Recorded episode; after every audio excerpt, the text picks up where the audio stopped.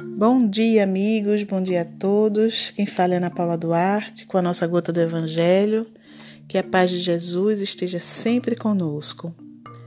Hoje, ainda no capítulo 3, há muitas moradas na casa de meu pai, destinação da terra, causas das misérias humanas. Item 6. Muitos se admiram de que na terra haja tanta maldade e tantas paixões grosseiras tantas misérias e enfermidades de toda a natureza. E daí concluem que a espécie humana bem triste coisa é. Provém esse juízo do acanhado ponto de vista em que se colocam os que emitem e que lhes dá uma falsa ideia do conjunto.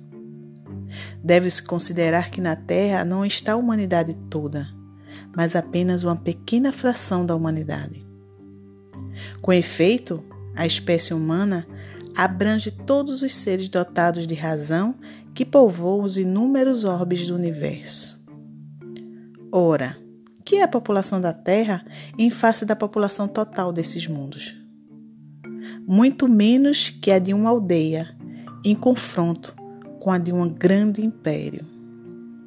A situação material e moral da humanidade terrena nada tem que espante, desde que se leve em conta a destinação da Terra e a natureza dos que a habitam. Assim seja.